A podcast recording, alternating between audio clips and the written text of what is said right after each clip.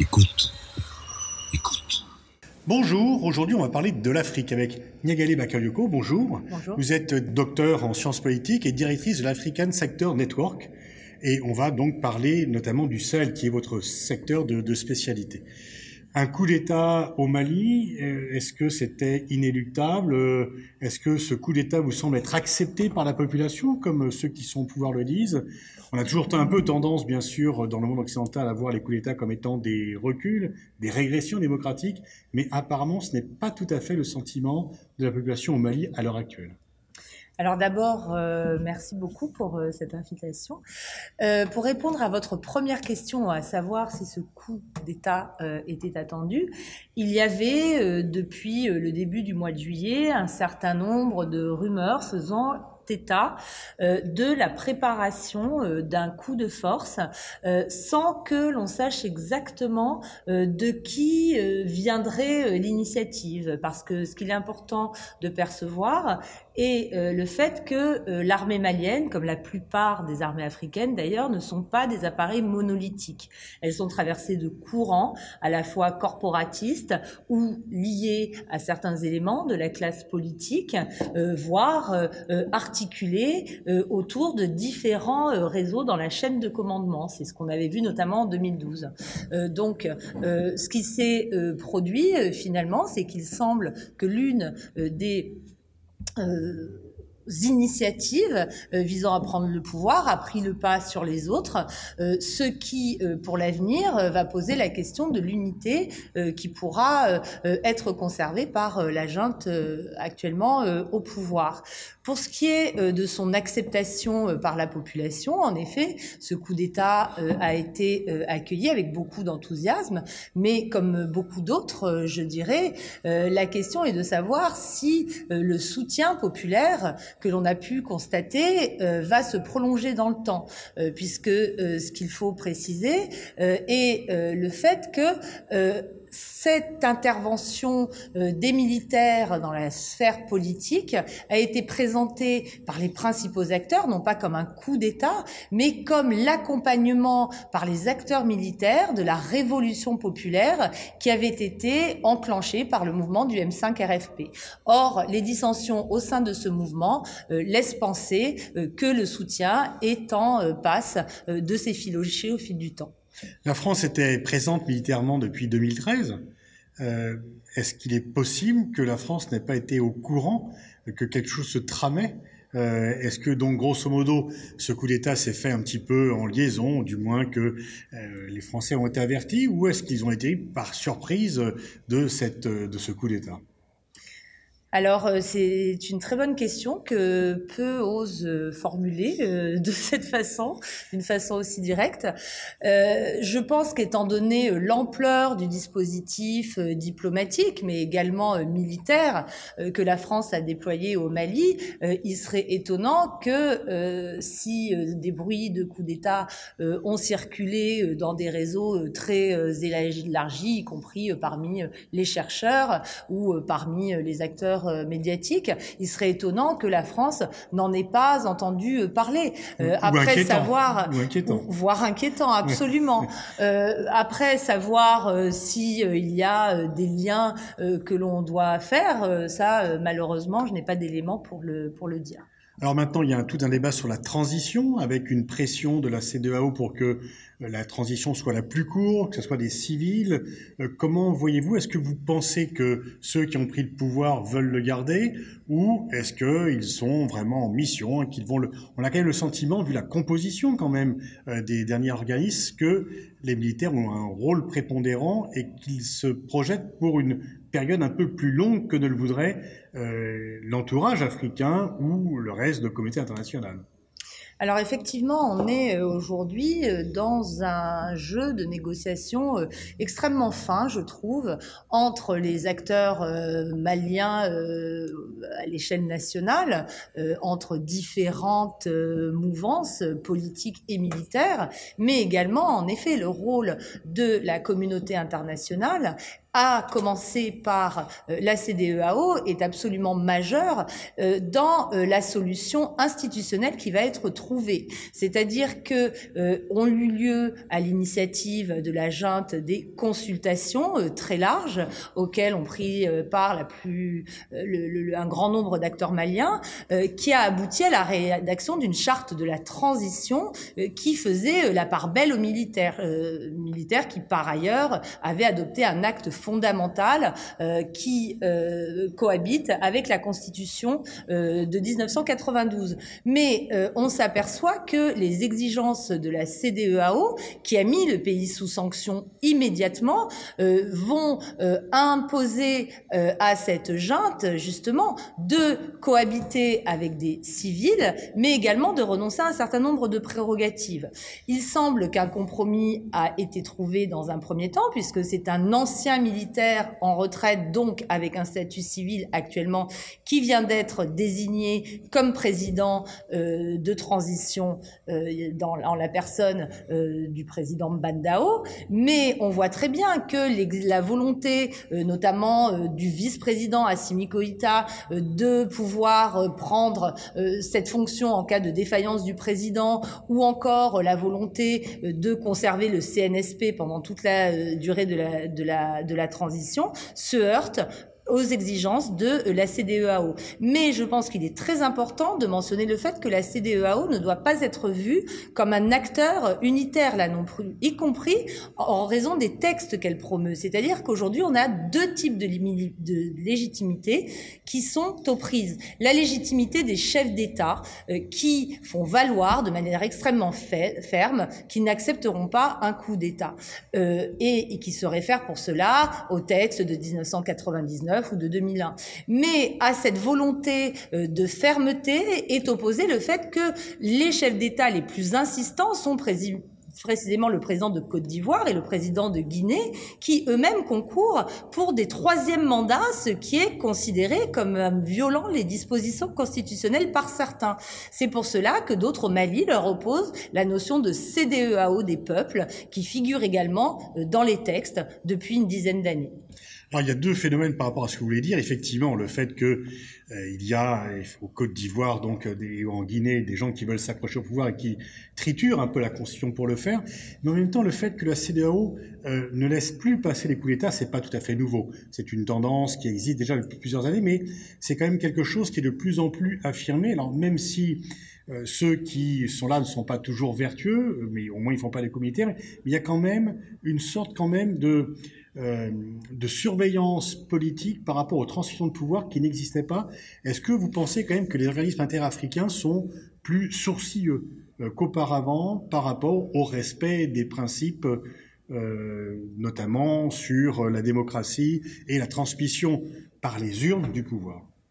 Alors moi, je ne dirais pas euh, cela parce que la CDEAO, notamment, a été la première organisation à se doter de mécanismes euh, lui permettant d'intervenir dans les questions de sécurité. Il faut rappeler que la CDEAO, à l'origine, est une organisation à vocation économique qui s'est dotée, dans le courant des années 90, euh, d'une force d'intervention, puis de mécanismes de gestion et prévention et résolution des conflits, alors même qu'elle devait faire face au conflit sanglant euh, de la rivière Mano, avec euh, le conflit au Libéria, le conflit en Sierra Leone, avec les ramifications de ces deux conflits en Guinée, puis euh, en Côte d'Ivoire.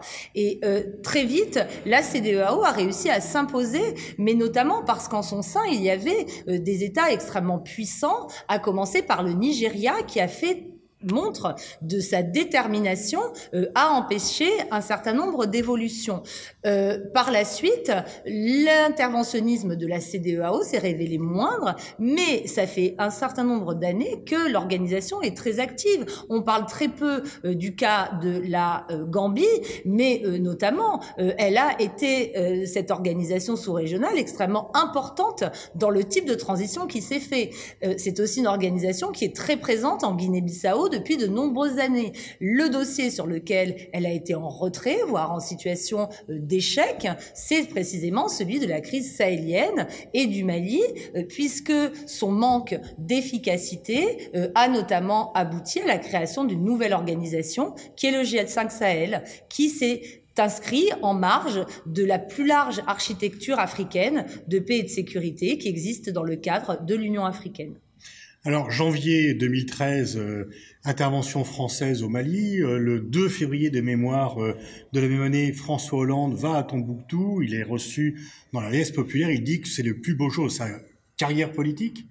Donc, un sentiment pro-français très fort. Et aujourd'hui, des critiques sur la France, des critiques est-ce que qu'est-ce qui n'a pas allé Comment est-ce qu'il ne fallait pas faire cette intervention ou euh, une fois qu'elle a été faite, qu'aurait-il fallu faire pour que ne pas subir ce qui apparaît comme un enlisement pour certains et en tous les cas des critiques à tel point que au sommet de Pau, le président Macron a dit si vous voulez pas qu'on reste, on peut partir. Donc on voit qu'il y a des critiques de la position française alors qu'elle a été accueillie dans la liesse. Est-ce que c'est le destin des interventions militaires, même de libération, d'être vues comme des opérations euh, plus impopulaires au bout du temps? Alors, euh, c'était la réponse euh, que j'allais vous faire dans un premier temps. Euh, en effet, des interventions militaires qui se prolongent dans la durée sont rarement perçues de manière positive par les populations de l'État concerné. mais plus largement, il y a une grande différence, à mon avis, entre la première intervention de la France, qui s'est effectivement opérée dans le cadre de cette intervention dite Serval, et celle qui s'est faite dans une deuxième euh, période, euh, qui est euh, l'opération Barkhane, qui a élargi à la fois les objectifs, mais également la couverture géographique de la présence française. les objectifs de la première intervention Serval en 2013 étaient très clairs. Il s'agissait de stopper l'avancée de groupes terroristes très clairement identifiés euh, qui menaçait euh, la capitale Bamako elle-même, euh, ce qui s'est fait avec succès avant que la France ne passe le relais à la mission africaine, à la mission d'intervention sous conduite africaine, puis à la mission des Nations Unies. Mais il a été décidé d'élargir au niveau sous-régional l'opération Serval pour la transformer en opération Barkhane qui couvre maintenant cinq États et non pas seulement le Mali, ces cinq États étant la Mauritanie, euh, le Burkina Faso, le Niger, le Tchad, en plus euh, du Mali. Euh, cela a permis également de rationaliser le dispositif militaire français, notamment en y intégrant l'opération Épervier. Et ce qui interroge aujourd'hui, c'est la question des objectifs poursuivis par cette opération. C'est-à-dire que les objectifs d'un point de vue militaire sont clairs.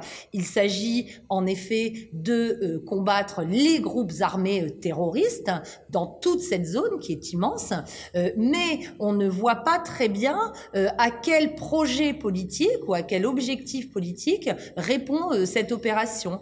Et aujourd'hui, si de nombreuses neutralisations ou éliminations de terroristes sont annoncées, on constate que l'insécurité gagne en, en, importance. On n'a qu'à se reporter malheureusement à la nouvelle carte du Quai d'Orsay hein, pour la région, qui est quasiment rouge intégralement ou euh, se reporter tout simplement à la triste attaque euh, des personnels humanitaires euh, à Kouré. Mais diriez-vous qu'il aurait fallu faire Serval et partir juste après?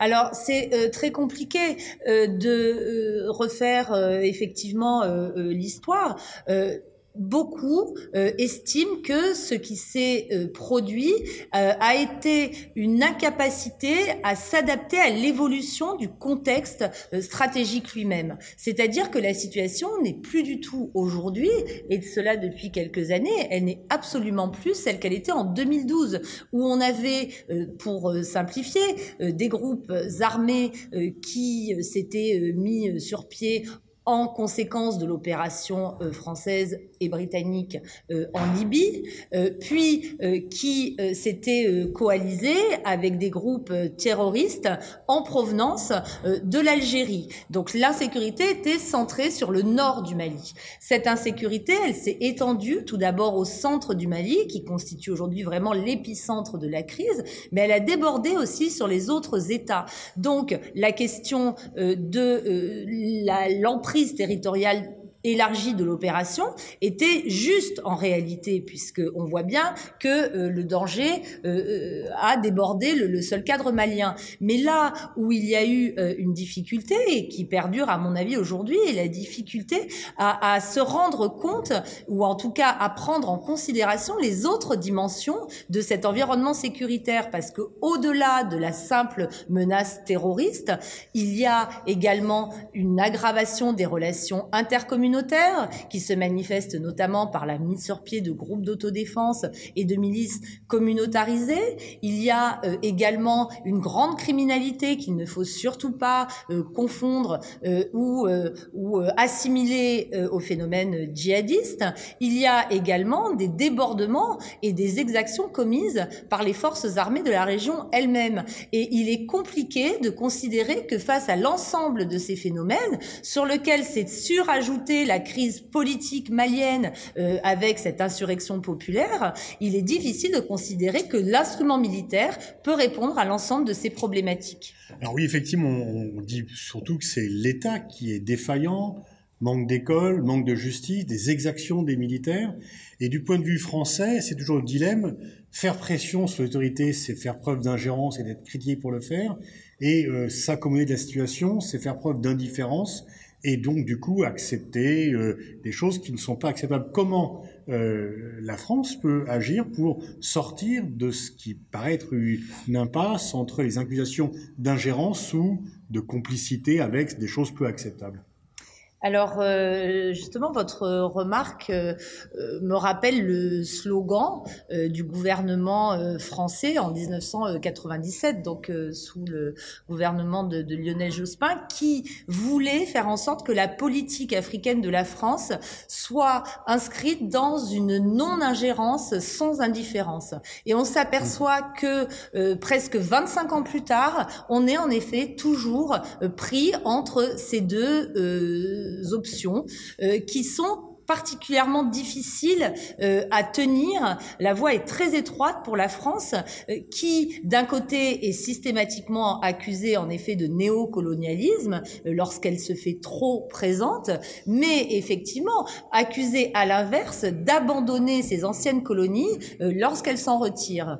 Aujourd'hui, la France reste très présente, c'est le choix diplomatique qui est fait, mais la difficulté qui se pose, c'est que elle est non seulement rejetée euh, parce que sa présence se prolonge, comme je le disais, mais aussi parce qu'elle est associée à un type d'État qui est considéré comme ayant failli à tous les égards, euh, en termes de démocratisation, en termes d'éducation, vous le disiez, mais aussi en termes de développement, en termes d'urbanisation, en termes de décentralisation. Ce à quoi on assiste en réalité aujourd'hui, c'est un contexte insurrectionnelle généralisée avec des insurrections qui se déclinent de manière différente. Des insurrections euh, indépendantistes au nord du Mali, des insurrections djihadistes ou des insurrections populaires, puisqu'on parle de ce qui se passe aujourd'hui au Mali, mais il ne faut pas oublier qu'en 2014, c'est le président Compaoré qui avait été renversé.